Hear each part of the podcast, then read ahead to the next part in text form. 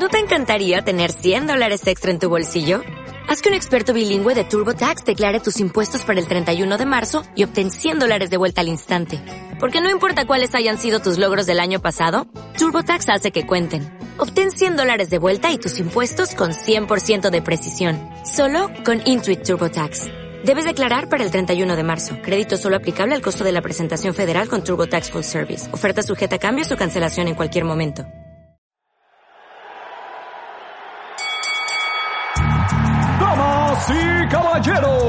Bienvenidos a la arena más famosa del streaming. Serás testigo de la presencia de la facción más dominante del micrófono. Con ustedes presentamos esto es Lucha. Dominando el wrestling americano, se presenta para dar su opinión en su máxima frecuencia. Yo, yo, yo, yo, yo, yo, Madness del lejano oriente, el especialista de empresas indie, llega a este ring el amo de los decibeles, Germán Campos.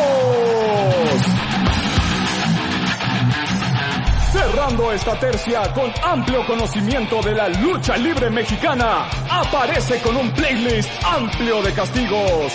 Yair Luna. Comience la contienda.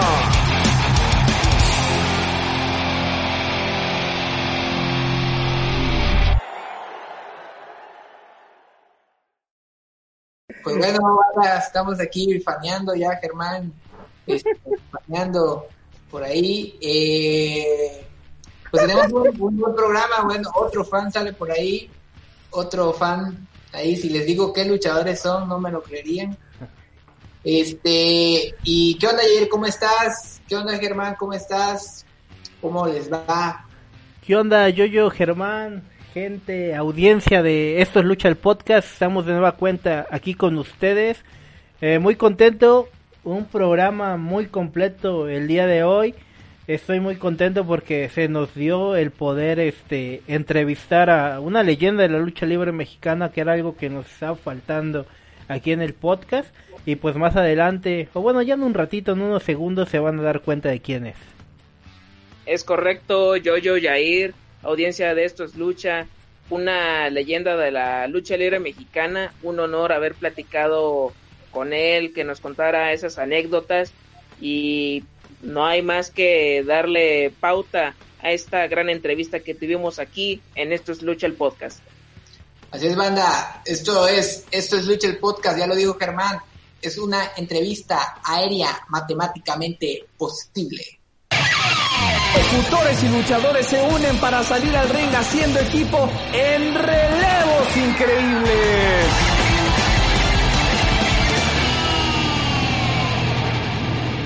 Amigos de Esto es Lucha, ya estamos en una de sus secciones favoritas, Relevos Increíbles, y hoy nos acompaña una leyenda de la lucha libre mexicana, pionero del estilo aéreo y por supuesto portador de una máscara emblemática, la calculadora del ring. Él es el matemático. Gracias amigo, aprovecho este momento para mandarles un saludo a todos los aficionados a la lucha libre aquí desde la Ciudad de México. Y pues bueno, para empezar con esta charla matemático, nos podría comentar cómo son sus inicios en la lucha libre, cómo se da la llegada a la misma, no tanto del personaje de matemático, ¿no? Sino la persona, cómo es que se adentra al mundo de la lucha libre. Bueno, primeramente yo soy, yo provengo de una familia de puros luchadores, que ya ahorita va la cuarta generación. Entre ellos la primera generación está mi padre Rudy García, está Huracán Ramírez, está el Demonio Rojo, está el, azteca mexicano, sí, puros de la primera generación. En la segunda generación ya estoy yo, mis hermanos, el doctor Z, que ya falleció, el catedrático que aún vive, también de hermano, y yo matemático. Y viene la tercera generación, mis hijos, matemático 1, matemático 2, que también acaba de fallecer. Y ya vamos con la cuarta generación, con mis nietos. Y de esta forma nos podría comentar cómo es que se llega a dar el debut profesional, ya que pues como muchos lo sabemos, ¿no? Ah, antes del matemático pues lo antecedió un hombre. Sí, antes como matemático luchaba como Rudy García, como mi papá, pero no profesionalmente. Lo hacía en eventos de iglesias, eventos, festivales, en fin. Todavía no cobraba yo por hacerlo. Y hubo un, par de años, dos años y medio, que me fui de acróbata eh, a Europa y a Centro y a Sudamérica. Y regresando de esa gira, eh, mi tío Huracán Ramírez estaba haciendo una película y me invitó para que yo le ayudara a, hacer algunos lances aéreos para que se vieran bien en la película. Y fui con él. Al estar ahí eh, entrenando, haciendo lo de la película, terminando de ello me se arrimó y me dijo José Luis Valero, un periodista muy famoso, no sé si lo conozcas, y me preguntó, oye, ¿con qué nombre luchas? Y le dije, no, yo no estoy luchando ahorita, acabo de regresar de Europa, de acróbata, y le expliqué. Me dijo, deberías de luchar, haces unas cosas muy bonitas, esto le va a gustar a la gente. Haces unas cosas muy matemáticamente. Ahí fue la primera vez que oí el nombre de matemático. Él llamó a mi tío y le preguntó, oye, ¿por qué no lucha tu sobrino? Dijo, no sé, pregúntale a él. Y mi ya insistió, me dice, deberías de luchar. Es más, yo quiero ser tu padrino. Ponte el matemático, porque haces unas cosas muy matemáticamente. Cuando estés listo, tú me avisas y yo te empiezo, ya voy a empezar a echar publicidad, que próximamente el matemático. Y a los seis meses de eso, estaba yo debutando en la primera lucha en la arena Naucalpan, en el Estado de México. Ya que nos contó de sus inicios, ¿cómo fue la creación de su máscara? Y en ese momento no usé esta máscara que traigo ahora. Mi primer año luché con varias diferentes, con números todas, pero con diferentes. Entonces, este, en la primera lucha estuve a punto de quitarme la máscara porque me estaba ahogando. Nunca me la puse para entrenar, no sabía lo que era estar con la máscara. Entonces estaba mi hermano ahí de seco en mi esquina y me dijo, no te la puedes quitar, ya aguántate, aguántate. Y así empezó el matemático con problemas, pero poco a poco me fui adaptando. Ahí mismo en esas arenas, en la arena López Mateos, arenas de aquí del, alrededor del Distrito Federal. quién te diseñó la máscara? Y la máscara la diseñé yo, siempre le estuve cambiando formas de que se viera diferente, pero fue idea ya mía y por todo lo esto que comenta, ¿no? De, de, todas las actividades que realizó en el malabarismo y que antecedieron a la lucha libre, yo creo que todo esto le sirvió para poder adquirir todas esas habilidades que mostró sobre el ring e hizo, ¿no? Que de alguna manera desarrollara un estilo tan único para la época en la lucha libre. Sí, a, a mí se me está este señalando como el creador de la lucha aérea aunque realmente no. Cuando yo empecé, ya estaba mi tío Huracán Ramírez, ya estaba el Rayo de Jalisco, que hacían muy poquito porque no la empresa no les dejaba hacer eh, acrobacia, que decían que se volvía circo y no los dejaban. Pero yo como empecé como luchador independiente, pues yo hacía lo que quería y nadie me paraba ni me decía nada. Al contrario, me decían los promotores, porque los periodistas de esa época empezaban a criticarme. Ese es, no es luchador, es cirquero, y cosas así. Pero los promotores me decían, mira, mientras tú no llenes la arena, deja que te digan como te digan. Tú estás cambiando la lucha. Yo sin darme cuenta ni me lo había propuesto. Yo hacía lo que a mí me gustaba. Y estaba haciendo, estaba yo dotando a la lucha libre de algo diferente, que le gustó mucho a la gente.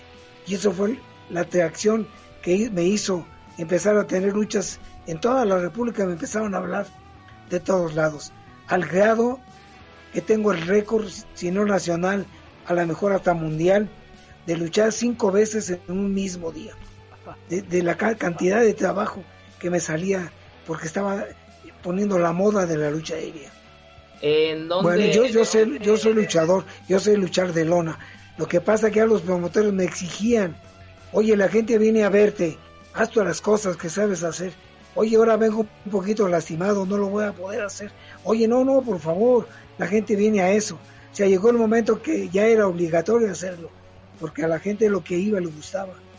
Estaba yo aportándole a la lucha un cambio, un cambio que hasta la fecha, te hablo de 50 años atrás, a la fecha se sigue haciendo y mucho. Y pues bueno, ¿no? Acerca del estilo que usted desarrolló, porque era un luchador completo, no solamente hacía los malabares o brincaba, sino también hacía lucha ras de lona. Este, ¿cuáles fueron sus, sus mejores aliados, ¿no? En, en todo este camino que, que tuvo que recorrer en el mundo de la lucha libre. Bueno, mire, yo me tocó en mi época los que me costó mucho trabajo. Fue, por ejemplo, los villanos, Babyface, Black Terry, el Lobo Rubio. Eh, había un poquito más, pero eran los que yo más recuerdo. Me daban unas arrastradas como no tienes idea. ¿Por qué? Porque se ponían celosos de que yo me ponía a hacer brincos y a la gente le gustaba. Entonces ellos me jalaban a la lona, vamos a luchar de lona, pues vamos a luchar, pero acabando con lo mío, porque a la gente le gustaba. Se volvió ya una exigencia. Si me contrataban era por eso, yo tenía que hacerlo. ¿Qué pasó? A los ocho años de eso, me hago campeón mundial ligero allá en la ciudad de Monterrey, en la Plaza de Toros, de ganándole a un japonés, algo increíble. cuando le gané, que no esperaba ganarle, la gente me sacó cargando como a los toreros y dándole la vuelta a la plaza de toros por fuera y cargándome. Entonces empecé a darme cuenta de la realidad de que realmente el matemático empezaba a figurar, porque yo lo hacía por gusto, no por negocio. Ya a partir del campeón mundial ligero, ya empecé a ganar más dinero y donde podía, pues yo lo pedía o exigía, porque ya este, yo les llenaba las arenas. Entonces me fui dando cuenta que mi estilo era comercial y que le estaba gustando a la gente. De momento me dijo René Guajardo, luchador, si no sé si lo conozcas, me dijo, oye matemático, ¿ya viste cuántos matemáticos hay? Dije, ¿por qué? ¿Quién se puso mi máscara? Dijo, no, ya empiezan a echar brincos por todos lados, ya existe una moda y la gente y los luchadores nuevos están siguiendo, está haciendo un cambio. Hasta ahí empecé a darme cuenta que estaba pasando con el matemático. Y una vez más no queda demostrado que, tenía esa habilidad nata no para poder llevar a cabo ese estilo sobre el ring agradándole a todo el público que lo veía en la arena y como dice no llenaba las arenas por ir a ver al matemático eh, fue una época muy bonita fíjate además yo tuve la, la creatividad yo luché por ejemplo cuando inicié en la arena López Mateos aquí de, del estado de México Luché tres años sin parar un solo domingo. Entonces, el problema que yo tenía era que cada semana tenía que cambiar mis lances para que la gente no se fastidiara, porque estaba cada ocho días yendo. Entonces yo a veces en la noche dormido decía a mi esposa, prende la luz por favor y dame una pluma. ¿Para qué? Tú dámela por favor. Ya me paraba, apuntaba yo lo que me imaginaba dormido. Y otro día iba al gimnasio y lo hacía. O sea, la, agilidad de la mano, de la creatividad, es lo que hizo que el matemático eh, hiciera una, una época muy especial. Pero ahora en la actualidad hay muchos luchadores muy buenos, jóvenes, con muchos buenos lances, solamente que a veces empalagan al público o se hacen demasiadas cosas. Entonces se, se pierde un poco la creatividad y se vuelve un poco más eh, acrobático, lona, y entonces había que respetar el hecho de la lucha que era de lona. Hay que luchar y luego como un como un este un reflejo, rum les dejaba las cosas. Mira, yo luchaba con luchadores pesados, como era René Guajardo, como era el Ángel Blanco, como era el doctor Wagner, el padre, como era el vikingo, eran luchadores de peso completo. Ellos me con Cané, ellos me agarraban y me hacían luchar a fuerza en la lona. Cuando yo me les podía soltar, yo empezaba a correr y a, y brincar en la lona y a escondérmeles. Y la gente feliz. Cuando lograban agarrarme, pum, se acababa el matemático. Ahí me arrastraban y me hacían como querían. Pero yo ya había dejado contenta a la gente. Era lo que yo protegía. Para mí el aficionado era muy importante. ¿Por qué? Porque a ellos nos debemos. Si no, si no les damos lo que quieren, pues a lo mejor no, nos, no existiéramos. Entonces creo que fue, la, fue el secreto, complacer al público. Y a todo esto, ¿cómo es que empiezan a llegar a las vitrinas del matemático, no sé, la primera máscara, el campeonato, la primera cabellera? ¿Cómo se van dando todos estos logros a lo largo de la carrera del matemático? Mira, en mi primer año en la Arena López López Mateos, gané tres máscaras en un año y fui campeón de parejas con otro compañero de ahí. Ah, yo ahí empecé en las primeras luchas como, como muy pocos, yo empecé desde abajo. Yo ya tenía familia luchadores, huracán, todos, y yo no les contaba a los promotores que era familiar de él, aunque supieran, yo iba y tocaba y pedía una lucha. Y me costó trabajo para que me hicieran caso. Cuando ya me hicieron caso, cada semana me estaban subiendo, o sea que en tres, cuatro semanas yo ya era estrella, ya estaba con los luchadores estrellas. Y, se me hizo increíble, no fácil, porque sí me costó trabajo, pero sí este, subí muy rápido, pero no se me movió el piso. Yo siempre estuve bien paradito, tratando de saber quién era yo y qué podía hacer. Y hasta después, como te digo, de los ocho años, diez años en adelante de estar luchando, pues como que me empezó a caer el 20, me sentí luchador estrella sin saber cómo. Pues era, era, la, era la campaña que yo he venido haciendo, cómo me pedían para luchar en todas partes, cómo trataba de complacer a la gente. Todo eso me abría las puertas en todas partes. Y surgió el matemático, pero boom, como la espuma para arriba. Y es por eso, ¿no? Y sabido por muchas personas que el matemático tiene un palmarés bastante amplio entre máscaras y cabelleras ganadas. Gané este 23 máscaras y como 60 cabelleras en, los 50 años de luchador, te hablo de todo, ¿eh? De todo el tiempo. Al principio fue muy, era yo muy afecto a jugarme la máscara, porque como ya tenía yo un nombre, ya no quería, ya no lo hacía para evitarme problemas. Y sin embargo, lo cometí con Blue Demon. Mi tío mi Huracán me aconsejó. E, esa lucha empezó así. Blue Demon se iba a despedir en Monterrey. Él es de Monterrey, era de Monterrey. Le hicieron un homenaje y se fue a despedir. Y en la lucha estrella yo luchábamos Blue Demon Jr. y yo de parejas contra otros, no me acuerdo quiénes eran, si los villanos o Babyface, alguno de ellos. Y durante la lucha le caigo en, una rodilla a Blue Demon Jr. en el pie y se lastima al grado que lo tienen que sacar en camillas se lo llevaron. Casi no pudimos terminar la lucha. Se sube Blue Demon al ring molesto, que estaba ahí en primera fila sentado, y me reclama, muchacho, ¿por qué no te fijas? Ya lastimaste a mi hijo y inclusive me empezó a empujar. Y se me hacía increíble, porque yo lo admiraba cuando todo no luchaba. Ver a Blue Demon para mí era, uh, tenerlo de contrario, pues ni soñando.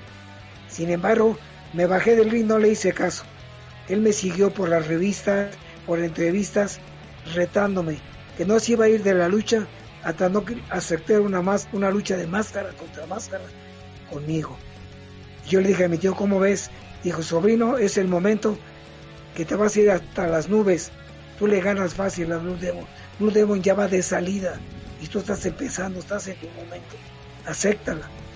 Pues este, empecé a, a ver a los promotores que me ofrecían y, total que se, se dio la lucha, se hizo y lo difícil para mí que yo no había pensado que él es de Monterrey y todo el público estaba con él. Cuando empezó la lucha pues, a me silbaban, acostumbrado a que me aplaudieran. Aún ahí en Monterrey yo era ídolo de Monterrey, pero él era más, era más conocido. Aún así se dio la lucha, le gané la primera caída, él me ganó la segunda, yo le gané la tercera y la gente ya estaba empezando a ponerse contenta, como la mitad de la, de la plaza de toros ya me aplaudía. Pero se sube el comisionado y el refere que no valía esa caída porque el refere se había caído y estaba abajo y que no valía. Y dije, ¿cómo mi comisario? Yo ya gané y le preguntaba a la gente, sí, ya ganaste. Bueno, se dio otra caída, otra donde Blue Demon ya, ya andaba muy cansado, se bajaba mucho del ring. Entonces yo lo busqué para aventarle un tope abajo porque no se subía, subía y se bajaba. Entonces le aviento el tope y Rolando Vera estaba de seco de él, lo quitó, lo jaló y yo choqué contra la gente de primera fila. Todavía era gente ahí donde caí, de la que estaba apoyando a Blue Demon, porque me abrazaron, me agarraron de los pies, de las manos. Yo no estaba acostumbrado a pegar a los aficionados, no me los pude quitar y me, agarraron entre todos y el jefe contó las 20 y yo no pude subir. Así perdí la máscara. Increíblemente. Y yo ya me quería echar a correr o llorar. No hallaba qué hacer. El comisario me dijo, o subes o te subo con policías y te hago que te quite la máscara. Total que subí llorando y todo lo que la gente ya no quería. En ese momento ya toda la gente estaba conmigo, porque se dieron cuenta que era injusto lo que estaban haciendo. Sin embargo, me la tuve que quitar con todo mi, mi dolor de mi corazón. Era algo que yo quería mucho. Pero la gente siempre me decía, no te la quites matemático, y no te la quites.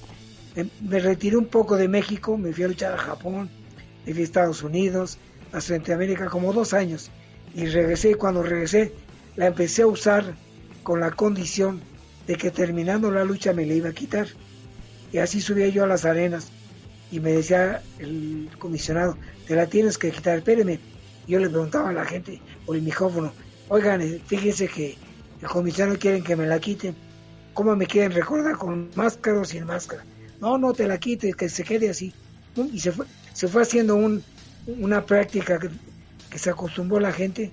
Esto ya hace 31 años que yo perdí la máscara. Como a los 2, 3 años ya nadie se acordaba que la había perdido. Y en todas partes subí con máscara y seguí luchando con la máscara hasta la fecha. Bueno, hasta hace año y medio que luché la última vez en Los Ángeles. Y ahorita ya no he vuelto a luchar. Pero si me lo propongo podría subir. Lo que pasa es que mi esposa ve muchos luchadores lastimados y me dice, ¿quieres acabar así? Si tú puedes presentarte a dar autógrafos, a tomarte la foto y te contratan y te llevan, ¿para qué quieres luchar? Bueno, ya lo opté y sigo haciendo giras por todas partes. Menos ahorita que está el problema de, del virus, no.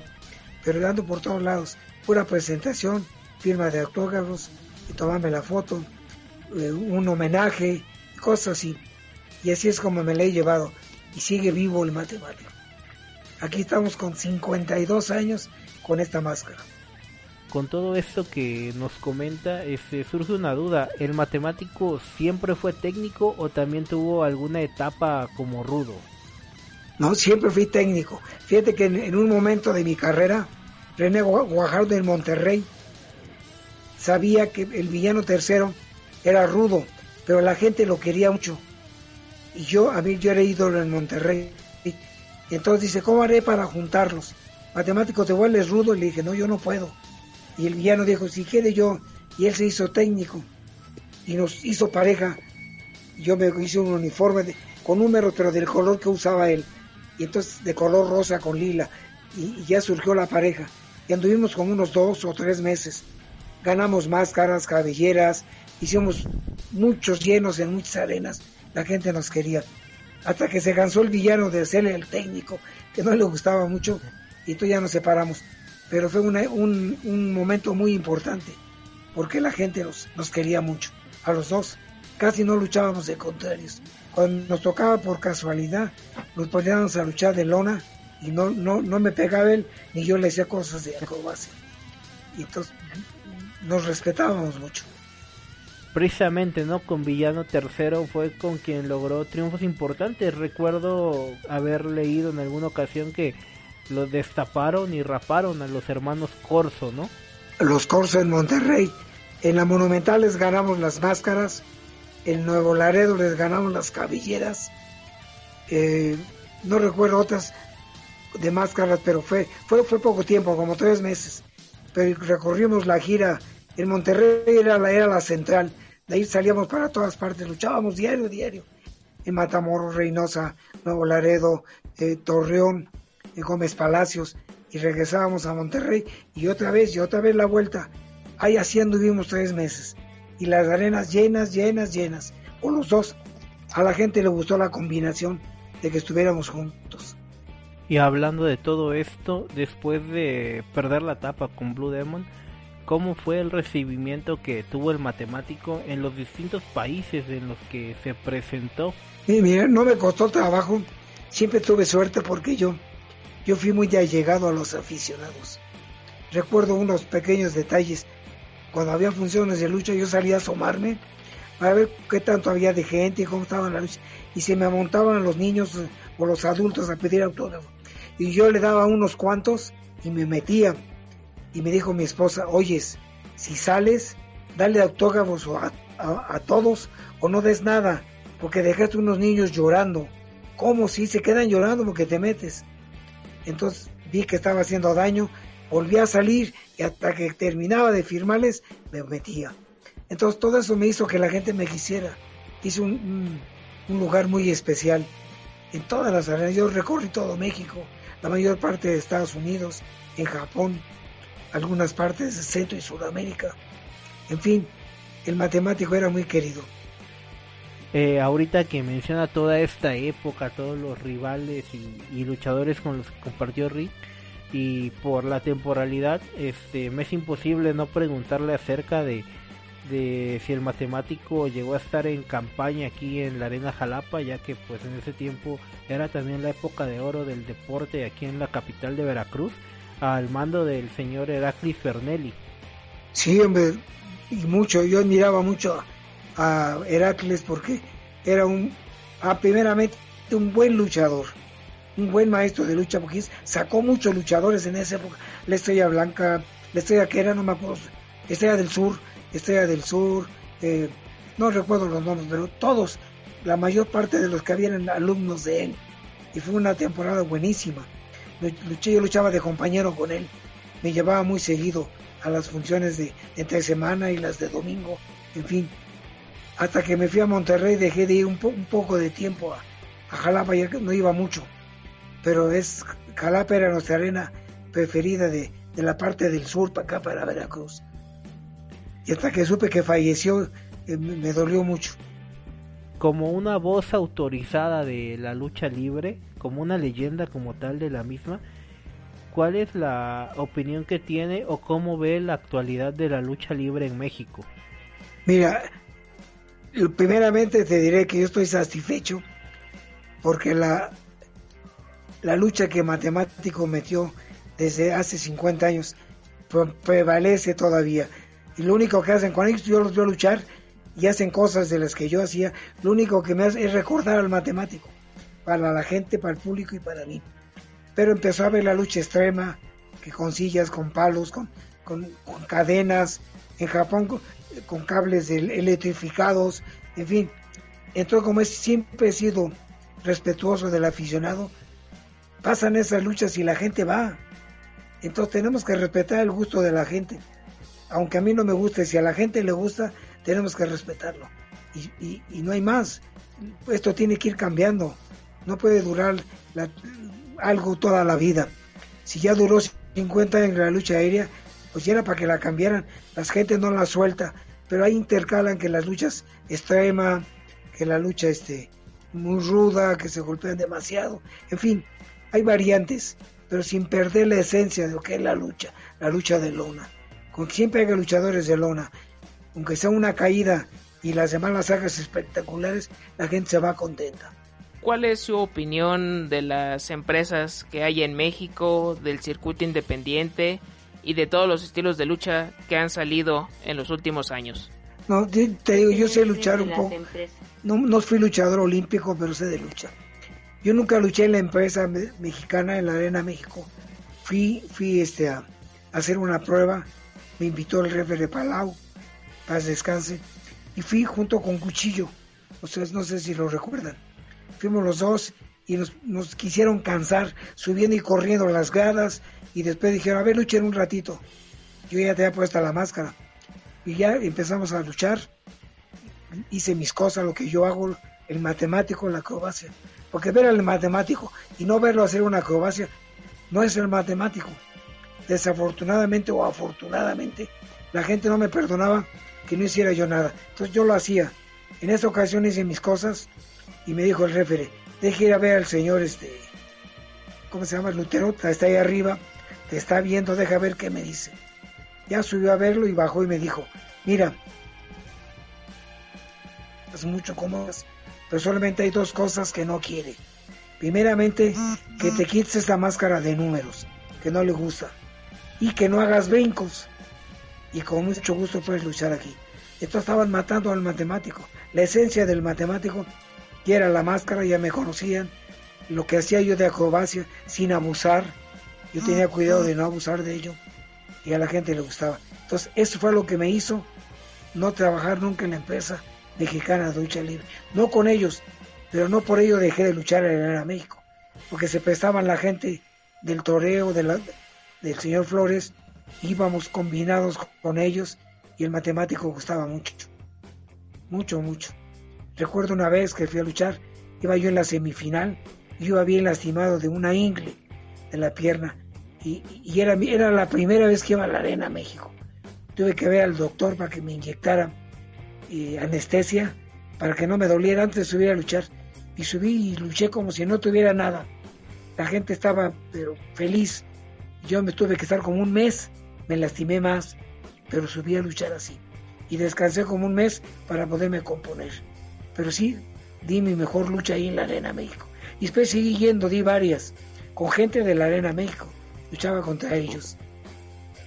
Pero este, pues me quería, querían acabar con el matemático, con otra máscara y sin hacer brincos. No sé si hubiera gustado o no, no tengo ni idea.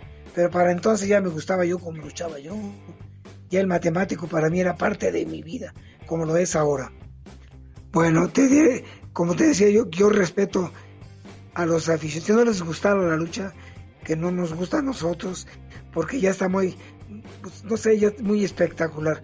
Entonces, este, pues yo no, no, no doy mi opinión sobre eso, porque este, aunque a mí no me gusta, pero respeto a la gente que sí va a verlos, pues sí, qué bueno. no hace mucho di una, una como exhibición en Las Vegas con unos alumnos de un luchador que está allá, que tiene una escuela de lucha, les di una cátedra, una, una plática, iba a ser de una hora y se convirtió en dos porque les gustó mucho. Y mira que es difícil. La primera sorpresa que me llevé, yo vi muchachos jóvenes muy buenos luchadores y les dije, ¿con qué no me luchan o quiénes son ustedes? Dijeron, no, profe, todavía no luchamos, no nos dejan, porque apenas tenemos tres años entrenando. Cuando que aquí en México un año y vámonos, van para arriba. Son los luchadores que no llegan, que se lastiman y, y pasan muchas cosas. Entonces en Estados Unidos sí respetan más la lucha, hacen más lucha de lona. Y yo quise recomendarles la lucha aérea y me señalaban a su profesor que no los deja hacer muchas cosas, porque la lucha americana de ellos es más de lona y un poco más de show. Ellos hacen cosas que se pelean, pero sin llegar a gravedad y le gusta a la gente. Pero sin embargo, ven una lucha mexicana. Eh, tengo un hijo que vive en Las Vegas estuvo entrenando, lo vamos a debutar. Es, es viene siendo de la tercera generación. Va a debutar en Las Vegas como matemático americano. Y entonces estoy que agarre la lucha de allá porque él vive allá. Y estamos en, en espera que se, que se acabe lo de la epidemia para que venga su debut allá. Pues muchas gracias matemático por, por esta charla, por estos minutos que nos dedicó aquí al podcast de Esto es Lucha. Esperemos que pronto pues pase toda esta situación de contingencia y para poder verlo, ¿no? Como usted dice, tal vez no está luchando ahorita o está activo sobre el ring, pero pues en las convivencias, firmas autógrafos y toda esta cuestión que pues hace que tenga interacción con los aficionados y obviamente desearle todo el éxito del mundo en el proyecto que nos platica que ya tiene planeado en Las Vegas. Mira, todas las nuevas generaciones, algunos que están empezando, yo siempre he querido ser, ya en un tiempo hice un curso para niños. Y de ese curso para niños, que empezaron muy, jovencitos, saqué buenos luchadores. Entre ellos a Lobo Rubio, que llegó a ser campeón mundial. Aquí yo soy del, soy del barrio de Tepito. Y aquí había un gimnasio. Yo empecé con jovencitos y me los fui llevando. Y de 300 alumnos que tenía ahí, saqué como 20 que fueron muy, figuraron bastante. Entre ellos el que fue más, aunque, era mi contrario, era el lobo rubio, eran los aporos chinos, era el comanche, era el vagabundo, era Tony Salazar, o sea, fueron como 20 que yo saqué de ahí. Entonces, ¿qué más quisiera yo ahora en la actualidad? Estoy por irme a vivir a Las Vegas con, mi hijo y hacer un curso de jovencitos y sacar luchadores nuevos, pero a la mexicana, no a lo americano. Yo siempre respeto lo mío y lo defiendo. Y ellos lo suyo, Aún en los Estados Unidos, la lucha mexicana está por encima de todas las luchas. Nos quieren mucho al mexicano y les gusta mucho la lucha. En Japón no se diga. Gracias a que los japoneses vieron la lucha mexicana y nos vieron hacer cosas a nosotros, ellos se vinieron a tomar cursos aquí en México y empezó a ver lucha acrobática allá. Tienen muchas cualidades, pero no lo hacían y ahora ya lo hacen. Pero gracias a que han visto la lucha mexicana es la que ha evolucionado y va a la cabeza siempre. La lucha mexicana es la mejor del mundo. No, es un gusto platicar con ustedes, que son muy jóvenes. Estoy seguro que ustedes no me vieron luchar, pero eh, quiero aprovechar este momento para que me permitas invitar a la gente a que si quieren conversar, platicar o adquirir algún producto de mi personaje, lo pueden hacer por mi página. Y mi página es Matemático Rudy García. Matemático Rudy García García. Se pueden meter y pueden platicar conmigo, pueden adquirir productos desde cualquier parte que estén, yo les mando a todas partes. Y, y darle las gracias a ustedes por esta oportunidad de que me escuchen más aficionados Va a haber muchos que me vieron luchar y algunos que no me han visto pues me van a conocer ahora. Y gracias una vez más. Y es así amigos como terminamos esta charla con una leyenda de la lucha libre mexicana, el matemático, y nosotros seguimos con más en Esto es Lucha, el podcast. Pues gran entrevista, Jair, la que se aventaron, desafortunadamente no pude estar ahí, eh, me he chutado ahí parte de lo que sucedió. Y creo que para nosotros que somos todavía jóvenes y que no nos tocó esta época, nos deja con más curiosidad de saber en cuanto a contenido sobre el matemático eh, hay en internet y cuál no hay, que también hay, hay, hay, muchas anécdotas que también planteó ahí en la, en la entrevista. Así que banda, si ustedes acaban de escuchar esta entrevista, la verdad, yo apenas he visto cinco, cuatro luchas de él y digo, wow, qué luchadorazo y lástima que no tuvo la exposición que merece. O sea, sí es conocido, muy conocido, pero merece más, mucho más. Eh, mejor no lo pudiste definir yo, yo, eh, agradecimiento total al matemático, ¿no? Por estar con nosotros, por platicarnos las anécdotas, este, por dejarle ver a toda esa nueva generación de aficionados pues que somos todavía jóvenes, ¿no? Que como tú dices, nosotros empezamos a agarrarle el amor a la lucha libre finales de los 90, todos los 2000 y pues ya todos los años que, que han eh, pasado. Pero creo que una, una figura de, de una de las épocas más gloriosas de la lucha libre mexicana era lo que venía este, faltando, ¿no? De que estuviera aquí con nosotros. Y vaya que el matemático este, nos platicó muchas cosas, muchas anécdotas y sobre todo no pudimos este empaparnos no de lo que fue esa gran época de la lucha libre pues ahí por los ochentas la calculadora del ring el matemático sus inicios el saber cuántas máscaras ganó también cuántas cabelleras eh, el largo recorrido que tuvo que también fue reconocido en otras partes del mundo no solo aquí en en México. Y ojalá que que muchos luchadores que estén practicando este estilo de lucha tomen como referencia todo lo que el matemático dio, porque él es uno de los pioneros de, este estilo, el aéreo. Así es, banda, y así como leyendas, leyenda, una leyenda de la lucha libre habla, una leyenda activa. Resulta que va a tener su caricatura por Cartoon Network. Cartoon, cartoon. Oye, eh, una noticia que a mí la verdad sí me agradó mucho, ¿no? Echábamos relajo, ¿no? Cuando nos enteramos de que, ay, perdió un ojo, güey. Luego, este, lo aventaron en una azotea, güey. Casi le quitan a su hijo, güey. Y ahora caricatura. Pero creo que es algo muy chido, güey. O sea, yo recuerdo, pues obviamente a nosotros ya no nos va a tocar verla, pues con infancia, ¿no? Pero nos tocó ver mucha lucha, ¿no? También creo que era parte de, de la programación de Cartoon Network y pues bueno al menos yo la tengo muy presente y pues... la y este y pues bueno y creo que ahorita el concepto que trae esta caricatura de Rey Misterio que apenas van dando pocos detalles creo que sin duda alguna puede agradar bastante al público latino. Y que tenga todavía una nueva audiencia no para para Rey Misterio. Si ya de por sí ya tiene bastantes fanáticos de todas las edades, que ahora todavía los, los niños de 6 hasta 10 años, si no les tocó verlo luchar tal cual, que lo puedan admirar de esta forma a través de, de una caricatura y que Cartoon Network le esté dando esta exposición, pues qué mejor, ¿no? Sí, fíjate que, que igual te comenta ahí lo de mucha lucha, igual no sé si les tocó ver la de, del mismo Santo, que eran como unos cortos.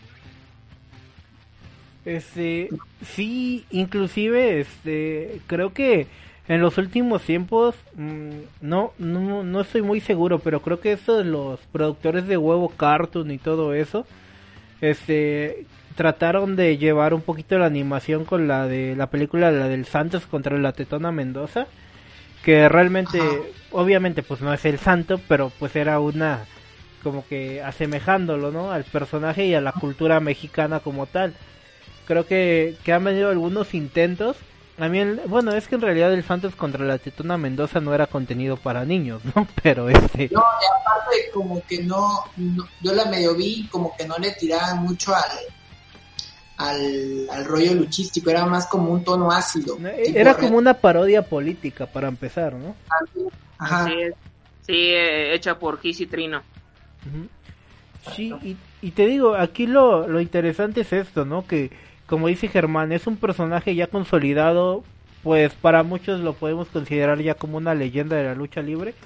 Y es otra oportunidad de abarcar un público, porque realmente las caricaturas son para niños que van, ¿qué te gusta, no? 3, 4 años a 10. Esos niños son los que ahorita tal vez, si no están al tanto del, del wrestling o de la WWE, pues no tienen ni idea de quién es Rey Misterio y a partir de la caricatura pueden atrapar de nueva cuenta a este sector de público, por así decirlo. Y como te decía, hay poquitos detalles, pero yo estuve leyendo, ¿no? Que, que sí va a tratar así como de un poquito de lo, eh, adentramiento de Rey Misterio de la lucha libre, pero que va a tocar temas así como pues como paranormales, ¿no? Me lo imagino como el santo contra las momias o cosillas así, pero regionalizado a la época en la que estamos viviendo. Y ahorita que dices eso, eh, yo, yo, Yair, yo creo que también ustedes lo vieron ahorita recientemente en WWE Network. También había una sección infantil o para niños de los personajes o leyendas de WWE, llámese Stone Cold, eh, Undertaker, el mismo, no leyenda, el no, Roman Reigns, el Vince McMahon, que fueron hechos en caricatura, tuvieron sus personajes y ahí tenían ahí como que sus capítulos de que duraban 10, 20 minutos y eso también abre eh, la pauta para que si ya vieron ese contenido, con muchas más ganas van a ver a Rey Misterio teniendo todas estas aventuras. Sí, fíjate que, que ando viendo aquí que salieron como que las primeras imágenes, este, su video y todo el rollo del estilo de arte y la neta, la neta me latió mucho. Eh, ahorita se le ha juzgado, de hecho, no sé si se han enterado, se ha juzgado mucho a Cartoon Network por agarrar como que caricaturas viejas y le pasó con la de Thundercats que puta, fue un desmadre en redes sociales así como de no, destruyeron mi infancia y bla bla bla que no sé qué por el estilo como que le hicieron como muy parecido a la, a la animación de ahorita, ¿no? Con muy pocos colores pero aquí se ve que es, no sé, o sea, yo lo, así como lo veo yo, me encantó el diseño, güey. Creo que representa fielmente a, a ese rey misterio como de las loncheritas, de, de las mochilas, ¿no? Que nos vendía W allí en el 2008, 2007, ¿no? y está muy, está muy chingón, güey. De hecho, lo ando viendo y, digo, wow, o sea, hicieron un, gran trabajo, güey. Sí, te digo, y, y si no mal recuerdo, creo que va a tener así como antagonistas así, este, como, como personajes sombríos, ¿no? Por así decirlo, ¿no? Con actitudes medias de ultratumba y cuestiones así. Y yo creo que, que sí podría llamar mucho la atención, tomando en cuenta también que si ya nos apegamos un poquito a la creación de contenido animado en cuestión de lucha libre, eh, lo más reciente que yo recuerdo es el intento fallido de Triple A sin límite del tiempo, ¿no? Que, hicieron la película animada y no tuvo el éxito que se esperaba. Eh, también recuerdo, no, no, me acuerdo bien el título, al parecer era algo así como los campeones de la lucha libre, donde Dragón Rojo Jr. era el, el personaje principal, que de hecho, no sé si se acuerdan que era Diamante, Diamante Negro, el luchador y a partir de la película que salió Dragón Rojo Jr. fue cuando hizo el cambio a este a este mote. El único negro que existe Roberto Palazuelos y ahí yo no sé por qué estás inventando. No, creo, creo que sí, así se llamaba, algo así tenía. Opal. No, sí, era diamante negro. Big Brother, gracias por hacer esto posible. Y pues sí, así las cuestiones, yo creo que todos esperamos mucho de, de esta serie animada de Rey Misterio. Y pues claro, si vimos mucha lucha, pues obviamente vamos a estar viendo esta serie. Con lo de Sí. Rey Misterio, nada más para dar el, el cerrojazo.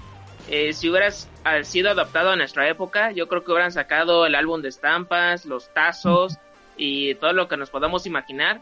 Y ahorita lo que más pudieran hacer en estos momentos es eh, ropa del, per- con el personaje, juguetes e incluso no que se puedan ahora sí que otra vez caracterizar como Rey Misterio, como siempre se ha hecho a lo largo de los años, con tu máscara, tus pantalones y hacer tu 619 ahí en tu casa.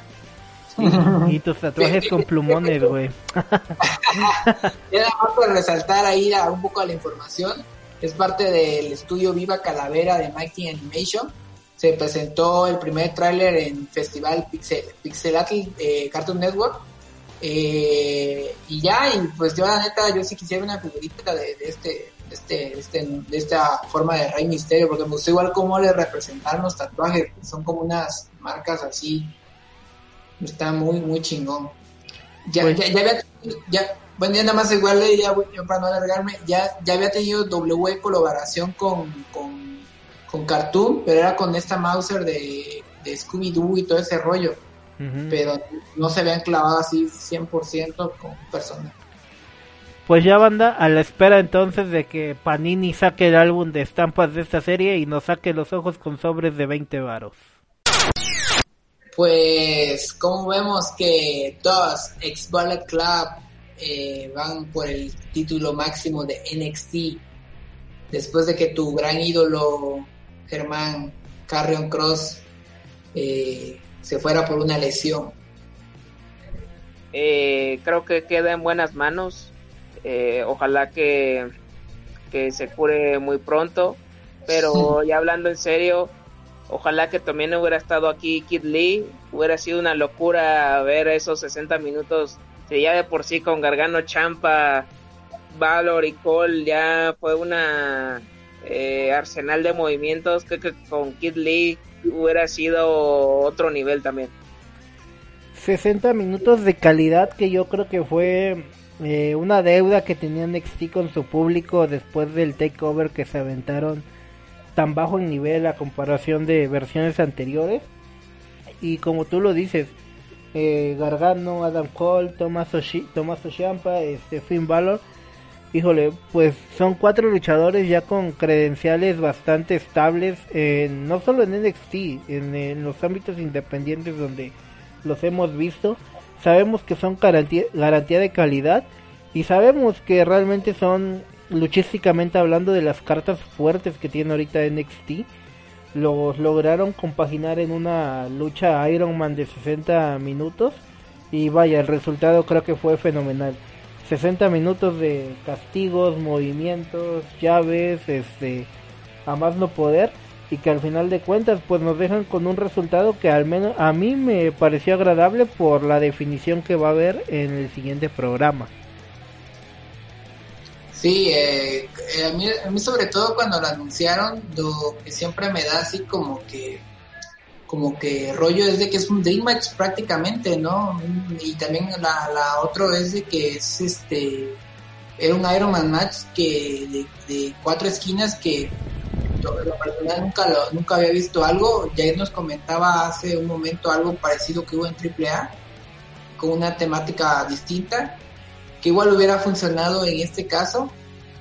Los cuatro eh, en el peso, y ahora sí que eh, agarro un poco de lo que me dijo Jair hace rato, el tipo Welter este, se hace presente y, vaya que cómo compaginan, ¿no? El, el rollo del peso, también del talento, todo este rollo, es este, eh, es muy, muy similar y, eso se quedó en un match como el que vimos este, esta noche con, con NXT y cada uno hizo lo que tenía que hacer, vimos lo que iban a hacer, o sea, ya, ya sabíamos lo que iban a entregar y vieron eso y, y la verdad, este, acabas al último picado, ¿quién va por el campeonato, no? En algún momento los cuatro han sido eh, la cara de NXT, ahí portando el, el campeonato de la marca amarilla o incluso sin él, pero inmediatamente cuando te dicen NXT tienes a estos cuatro luchadores en la mente. Eh, creo que los que más han tenido el, recorrido y porque no han ascendido al roster es Gargano y Champa. Ellos ya están casi casi son parte ya de la de lo, de lo que pertenece al ring, ¿no? De, de NXT. Ya no los puedes quitar de ahí. En cuanto a Finn Balor, ya tuvo su aventura en Raw, en SmackDown. Tuvo sus altibajos con el demonio, siendo el mismo Finn Balor. Y ahorita regresó a NXT. Y por parte de Adam Cole, creo que es el más nuevo, entre comillas. Pero él es el que ha durado más tiempo con, con este campeonato y vaya que, que dieron la, esa calidad que faltó en la lucha del ídolo de ustedes, Carrion Cross. Rescato mucho la cuestión que dicen, ¿no? De la compaginación de talentos en esta ocasión. Yo creo que si hubiéramos visto, por ejemplo, un Carrion Cross en esa lucha, limitaba por completo a todos los demás participantes. Creo que aquí el acierto de NXT fue ponernos a cuatro luchadores que realmente están en un nivel similar, que se adaptan a un estilo, pues como lo hemos venido diciendo casi en todos los podcasts, ¿no? Manejan el estilo híbrido a la perfección porque tienen cosas de, de lucha libre japonesa, tienen wrestling y pues bueno, tal vez este, creo que el único, ¿no? Que ha tenido experiencia aquí en México es Finn Balor, pero, pero pues también tienen este, las bases, ¿no? De lo que es la lucha libre mexicana y creo que eso nos permitió este ver un match como tú lo dices de ensueño y que pudimos la tuvimos la oportunidad de ver que este que los cuatro se la rifaron hasta el final no o sea la condición física que también manejaron impresionante porque veíamos que a falta de minuto y medio seguían aplicando castigos que en alguna otra pues lucha eran de finisher total no y ya después de estar luchando más de 59 minutos no este, así que creo que, que fue un resultado muy bueno. A mí en lo, en lo personal pues soy admirador de, bueno, de los cuatro, pero en este caso si me pueden elegir un favorito creo que, que me voy con Finn Balor por, por lo que por lo que ha hecho en su en su trayectoria internacional, por lo que le hemos visto en, en NXT y bueno, tal vez muchos lo vean como retroceso el regresar a la marca amarilla, pero pues creo que para este tipo de luchadores ese es su hogar, ¿no? Es donde deben de estar. Creo que el único que, creo que podría funcionar en el roster principal ahí creo que es Adam Cole. Pero es si lo llevan con el este rollo de la Spirit Era. Ya que cuando fue, creo que el año pasado, me parece, cuando fue esto de, de Arabia, de la Arabia Manía del año pasado, que se retrasaron los vuelos y que hubo todo este desmadre y que tuvieron que, tuvo Triple H que llevar a los de NXT SmackDown y presentar uno de los mejores SmackDown de toda la historia. Eh, se, vio que Adam Cole era el era como que el Adam Cole en Spirit era eran como que una representación para lo que fue en aquel entonces Survivor Series, ¿no? Entonces ahí dije, ah, ok, ahí fue donde me di cuenta que esta pieza de Adam Cole funciona. Chiampa funcionaría, pero en otra época, Champa es NXT, güey. O sea, si, Champa ahorita funcionaría, yo creo que en Raw, en Raw Underground, ¿no? Pero ya de ahí lo demás no lo veo, güey. O sea. Sí, no, y es que hemos visto y hemos comentado en varias ocasiones de, de talentos que que han destacado al, por mayor y que cuando llegan al, al roster principal no más no, no llegan a encontrarles el lugar que necesitan, ¿no?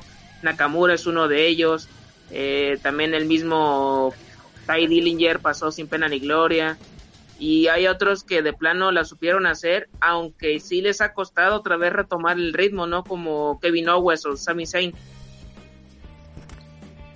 Sí, y, volvemos a, lo mismo, ¿no? Lo que siempre hemos eh, externado en este podcast, ¿no? Y cuando platicamos así entre cuates.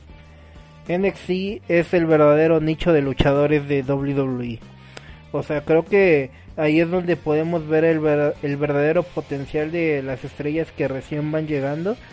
y creo que muchos han optado también por, por buscar quedarse en esa marca en lugar de ascender a los rosters principales, porque ya lo sabemos, ¿no? Eh, sabemos que es el wrestling, sabemos cómo se maneja y sabemos que actualmente eh, quien se quiera desenvolver bien en la marca, en las marcas fuertes de WWE como SmackDown o Raw, este, pues tienen que tener un manejo de micrófono impresionante, ¿no? Y estar, este, pues estar, pues de alguna forma atados a que tal vez su calidad luchística no va primero en ese aspecto, ¿no? Primero es como que todo lo demás que te envuelve como show deportivo, por así decirlo, y posterior viene, posteriormente viene todas las cualidades luchísticas. Yo les mencionaba, saliéndome un poquito del tema, ¿no? Nakamura, o sea, que era un luchadorazo en New Japan, era considerado el mejor luchador del mundo. En NXT demostró buenas cosas, incluso le recuerdo buenos match con Andrade. Llegó a las marcas principales y hoy Nakamura no es nada de lo que era antes. Sí, o sea, Nakamura eh, hasta lucha ya con flojera, güey, ya ni siquiera lucha, no, no es el, el Nakamura que recordamos que dejaba todo en el ring, güey. Una Nakamura que de plano le dicen haz esto, esto y esto y hace eso y el payasito de todos, güey, es el japonés payasito hasta un poco, no sé, un poco mal ubicado ese rollo de, de, de, meter así, ¿no? Lo que hablábamos hace muchos días, ¿no? El japonés hace esto, escupe, a eso van, güey, es, es, es ese pedo cuadrado que hace WWE, que con Asuka ha la ha sacado un poco de eso, un poco, le ha dado su lugar, pero no tanto como con Nakamura, güey. No sé, no sé a qué se deba que Nakamura de plano no, no sé si es por venta de mercancía o todos esos rollos que manejan ellos, o porque, como dices tú, no habla, sea el, el, el rollo por el cual no lo no lo foguean. Estaría chido, ¿no? Que, que regresara Nakamura a NXT o que regresara Andrade. Eh, lo veo muy difícil con Andrade por lo de su, por esta de, de la hija de Ric Flair. Eh, pero, pero en sí, sí, este, que queda claro aquí el, los ganadores Adam Cole y Finn Balor para, para cuándo es eso, no, no, no, no saben. E, es para el próximo show de NXT. La verdad ando un poquito destanteado en fechas. Porque recordemos a los que nos encantan como que la mayoría de los deportes. También estamos en playoffs de la, N, de la NBA. Ya van en semifinales de conferencias. Y precisamente por las modificaciones de calendario deportivo con el televisivo. Es por eso que a veces los shows ya son martes o jueves Así que pues hay que estar nada más pendientes de cómo se mueven las series en la NBA para que pues en este caso, ¿no? Las televisoras que tienen los derechos puedan acomodar el, show semanal de lucha libre. De hecho fue que estén atentos, ¿no? Con eso también de la NFL, de la MLS, de otras ligas que no que no repercutan, ¿no? El rating de, de los shows o de lo que quieran ofrecer. Y regresando a lo de los luchadores que pueden regresar a NXT, yo, el número uno, ya lo tendré ahí la próxima semana, es a Cesaro. Es que sí hay varios, güey. Sí, es una lista grande. Lo más cabrón de Cesaro, güey, es de que hay un script para él en el show y el vato no puede evitar sacar el pinche talento, güey. Es lo que tiene Cesaro, güey. O sea, su, su forma de luchar no es inevitable que saque el, talento. El, el vato, güey, es para que estuviera ahorita disputándose el título contra Drew McIntyre. O sea, es, es, un, es, es, es, literal el tipo de luchador que le gusta a W. La neta, yo no sé por qué rayos todavía no lo. o sea, por ahí hay, una, un comentario que escuché una vez de que el, güey anduvo hablando cosas en redes sociales y todo ese rollo y que, es como un, como un este, como una maldición ahí que le dejó W para que no subiera ni nada. Pero la neta que no sé, güey, si sale de ahí, se va a Olelito, se va a Japón, güey, el gato la va a romper, güey. No, y es que también no solo lo a nivel individual, no hemos visto hasta el caso de Apolo Cruz, cómo le ha costado poder eh, resaltar en Raw o SmackDown, e incluso lo que hacen mucho y que eso ya, ya me molesta, es cuando reviven parejas que fueron un boom en el 2000, 2010 y ahorita las cuando las vuelven a hacer en su momento son lo que más pegan y ahorita le andan lloveando a parejas que de plano son de burla. Ahorita lo que el caso más reciente es Miss y John Morrison. O sea, son de las parejas para mí que, que marcaron también una pauta en esa del 2005-2010 y ya ahorita andaban siendo una burla con Otis y no me acuerdo con, con quién estaba luchando con él pero ya nada más para con que te pongan con Otis es que no no hay seriedad en una lucha titular próxima y eso te lo podrían dar eh, sin, sin ningún problema en NXT. Pues para ir cerrando, yo creo que aquí la ventaja que vamos a tener y como beneficio para NXT es que quien quede como campeón obviamente le va a volver a dar el lustre que merece ese campeonato, ¿no? Ya sea Finn Balor, ya sea Dan Cole, que como dicen, ambos tuvieron buenas etapas con el campeonato en su cintura. Yo creo que podrían ser dignísimos campeones de la marca y podrían de esta forma exigirle a futuros rivales a que estén en un cierto nivel para que los puedan retar.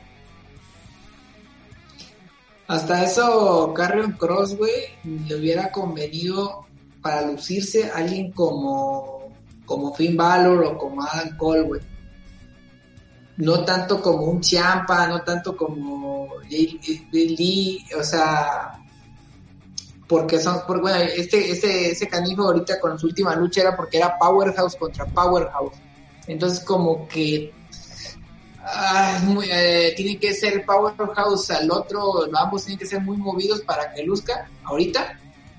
Eh, y siento que por ahí, por ahí va el cuando regrese, güey, intentar meterle un luchador así para que se luzca. Imagínate, güey, ya cuando tienen que meterte luchadores para que te luzcas, güey, para que la gente te haga, te haga creíble, ya estamos mal. Es para mí el próximo Baron Corbin. Así de fácil lo definió Germán y estás de, en lo correcto. Y pues ya bueno, ya nos vamos yendo, pero antes de irlo vamos a hacer un este una news express así del resumen que pasó el domingo de esta semana que nos agarró de sorpresa con varios pay-per-views, se ve que todo el mundo anda, todos andamos en la nueva normalidad intentando reactivarnos en ciertas cosas. Y este entre esos hubo el pay-per-view WWE Payback.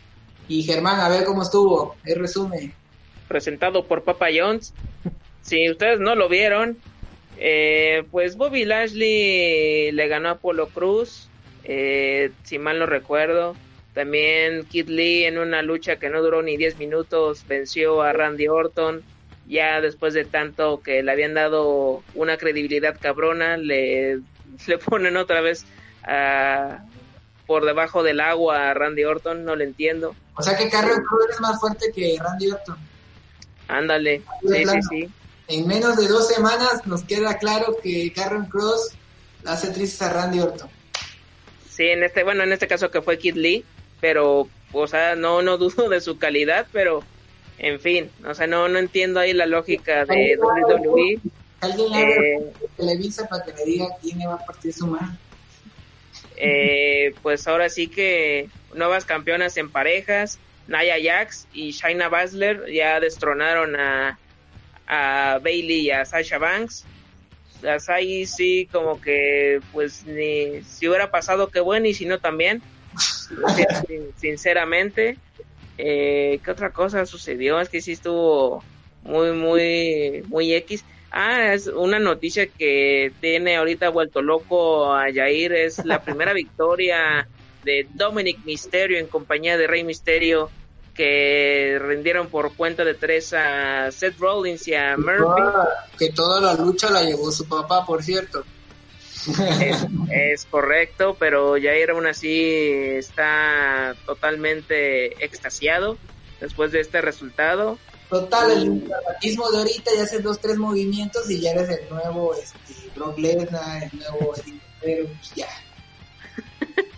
Exactamente, y pues ya si ya habían visto que regresó el perrote, pues ya regresó a hacer lo mismo de siempre, ya ganó otra vez el campeonato, con o sin Paul Heyman le iba a ganar, y ya pues ahora sí que Bray Wyatt cada vez este ya mejor regresa a NXT, ¿no? O sea, creo que te va a venir mucho mejor. Si te ofrece el regreso Wade Barrett para este Nexus, acéptalo.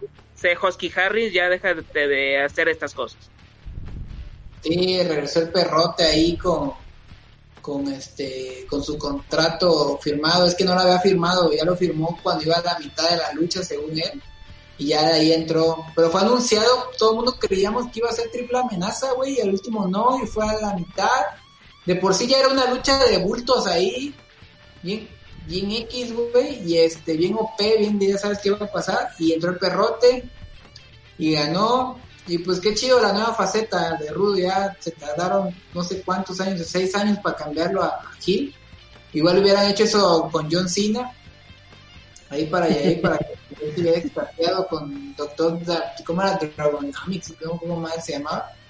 Y este, y pues vamos a algo, algo que, algo que sí es de calidad de ahí, fíjate, no todo es WWE. New Japan, por favor.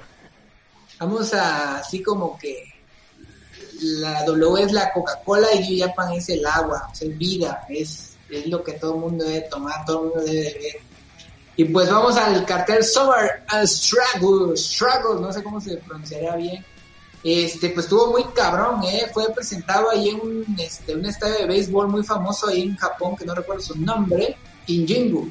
Este, y, y muy bonito todo ese rollo, cómo estaba ya con gente el pay-per-view.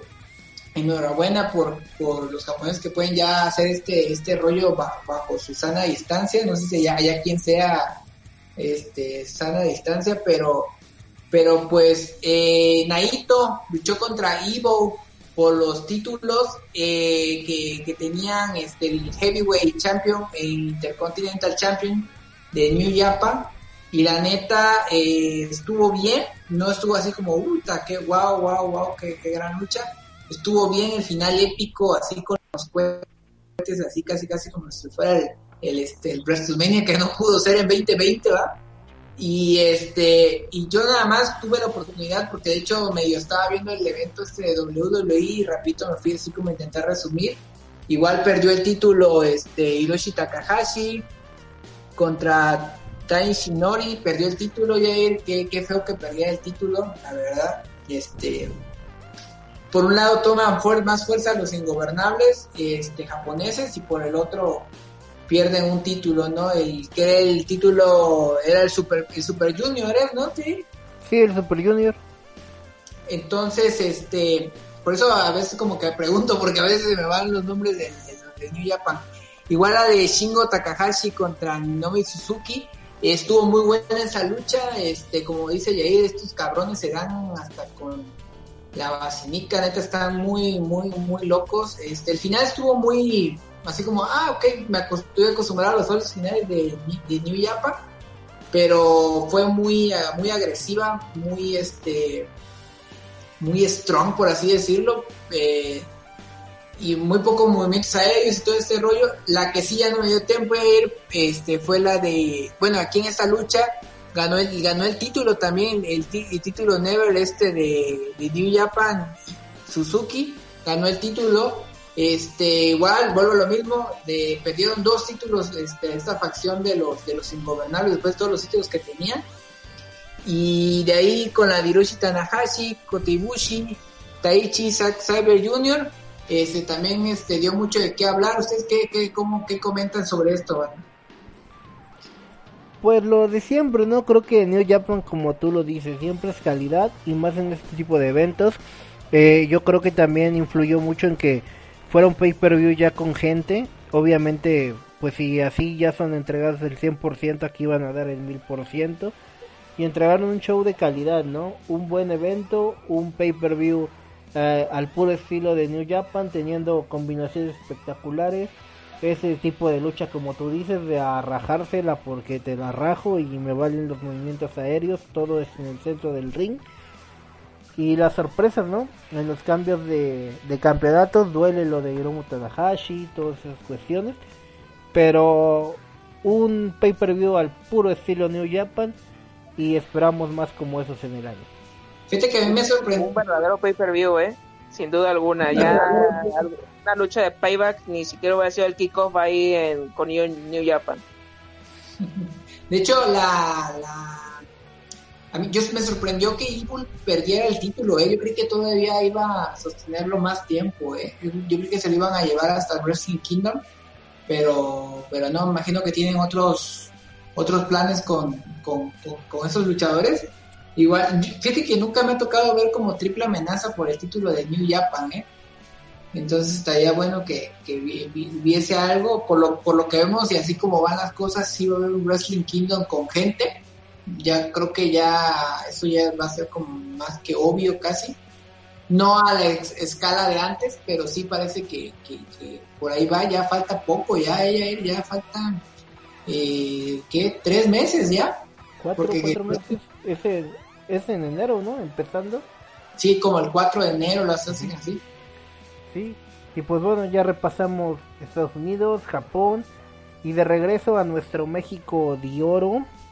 Pues también, ¿no? el Consejo Mundial ya regresó a las funciones vía streaming, obviamente sin público porque pues acá somos más necios con las medidas de seguridad y no estamos al nivel de otros países para poder acatar medidas. Y pues bueno, en, esta función empezó con una lucha mano a mano entre Daimon y el Coyote, en donde el Coyote, el próximo ídolo de Yoyo, se va con la mano en alto. También tuvimos una lucha bastante interesante en donde los atrapasueños, o sea, los hermanos Rey Cometa y Espíritu Negro se acoplaron de una manera bastante bastante buena y pues lograron una victoria ante el Guerrero Maya Jr. y el Audaz eh, en el combate de damas, también Dailies y Reina Easy derrotaron a Marcela y a Princesa Suhei en una lucha donde obviamente Dailies pues otra vez se vio imponente en el, en el ring. Para el turno semifinal, Volador Junior, Bandido y Flyer se fueron descalificados ante Sansón, Gran Guerrero y Euforia.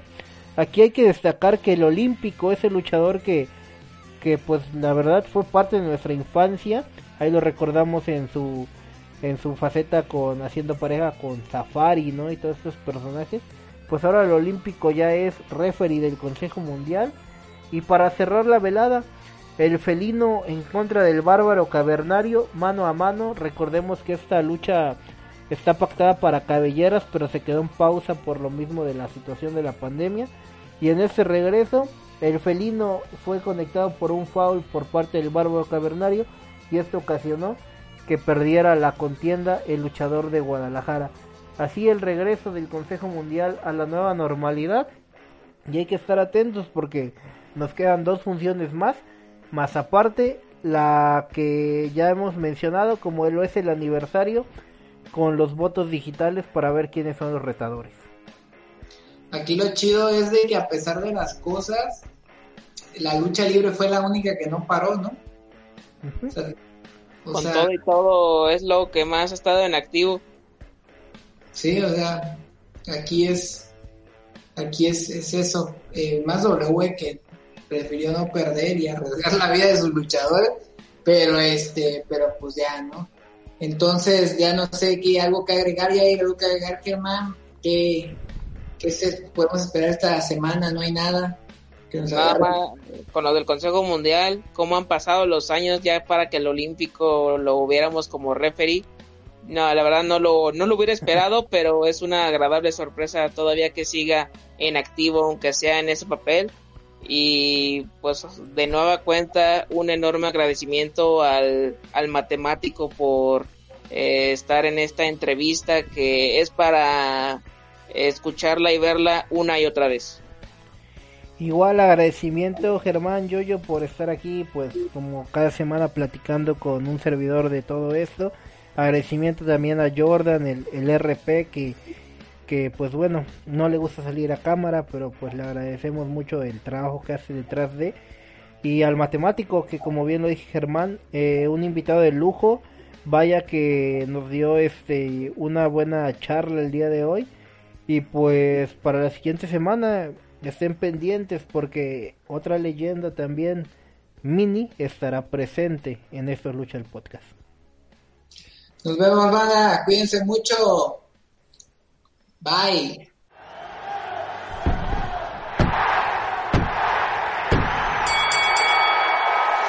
Esta lucha la ganamos a dos de tres caídas sin límite de tiempo. Te esperamos la siguiente semana. Recuerda darle like a nuestra página en Facebook. Esto es Lucha el Podcast. Hasta la próxima.